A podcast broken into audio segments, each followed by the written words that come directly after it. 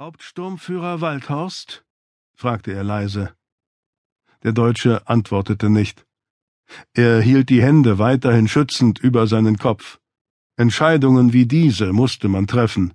Schützte man Brust oder Genitalien, trafen einen die Tritte am Kopf, was kaum einer überlebte. Peter Waldhorst? Ein Laut, der als Ja gedeutet werden konnte. Möchten Sie nach Hause? fragte Holt. Ein leises Lachen. Ich denke, das geht nicht. Ich hätte die nötigen Kontakte, um Sie nach Hause zu bringen, sagte Holt, ohne zu wissen, ob das wirklich stimmte. Aber Waldhorst brauchte ja nicht zu wissen, was passieren konnte, wenn es hart auf hart kam. Noch einmal stellte er die Frage, die jemand in Waldhorsts Situation nicht ignorieren konnte. Wollen Sie nach Hause? Eine lange Pause folgte. Das Prasseln des Regens gegen das Kellerfenster wurde etwas leiser. Ich habe eine kleine Tochter, sagte der Deutsche schließlich. Haben wir nicht alle eine kleine Tochter? fragte Holt.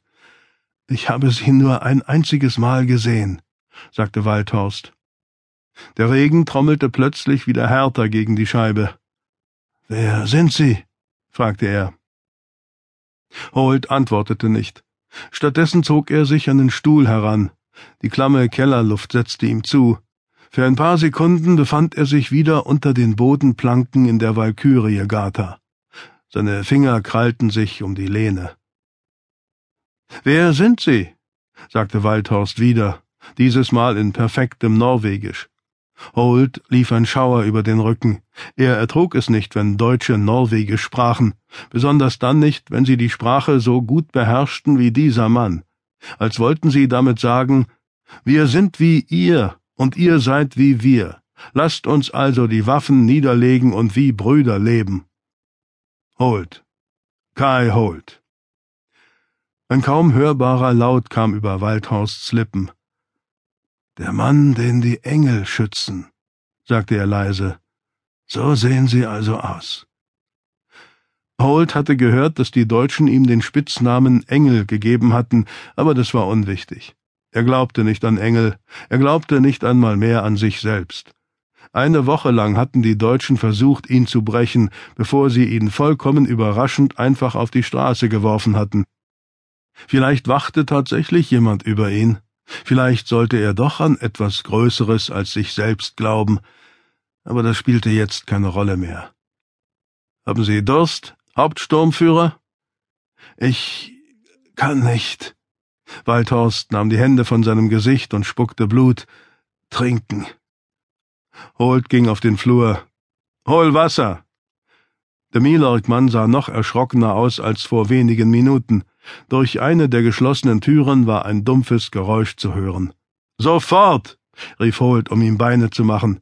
Und guck nach, ob du irgendwo Verbandszeug oder ein Handtuch findest. Zurück im Kellerraum nahm er die Zigaretten aus seiner Tasche. Er suchte zwei heraus, die nicht vollständig durchnässt waren, zündete sie an und reichte eine dem Gefangenen. Der Deutsche versuchte, sich aufzustützen, gab das Vorhaben aber sofort wieder auf. Das junge Gesicht war schmerzverzerrt, auch wenn kein Laut über seine Lippen kam. Holt sah sich um. In einer Ecke standen zwei weitere Stühle. Einer war umgefallen, ein Bein abgebrochen. Er holte den intakten Stuhl, zog Waldhorst hoch, setzte ihn darauf und steckte ihm die Zigarette zwischen die Lippen. Der Gefangene nahm einen tiefen Zug, ehe er sich die Zigarette mit der linken Hand aus dem Mund nahm und das Blut von seinen Lippen wischte. Der rechte Arm musste ausgekugelt oder gebrochen sein. Holt ermahnte sich nicht, so zu denken. Waldhorst hatte sicher bekommen, was er verdiente. Er hatte eine ordentliche Tracht Prügel eingesteckt. Wer hatte das nicht? Die Deutschen warteten damit immer, bis es sich gar nicht mehr vermeiden ließ. Die ersten Stunden eines Verhörs waren nichts, der reinste Kaffeeklatsch. Ernst wurde es immer erst nach ein paar Stunden, nicht einmal seine Mutter würde seine Leiche erkennen, hatten sie ihm um die Ohren gehauen, worauf er lapidar geantwortet hatte, seine Mutter sei tot. Daraufhin hatten sie sich wie eine Meute wütender Hunde auf ihn gestürzt. Und jetzt? Jetzt stand er hier vor dem jungen Gestapo.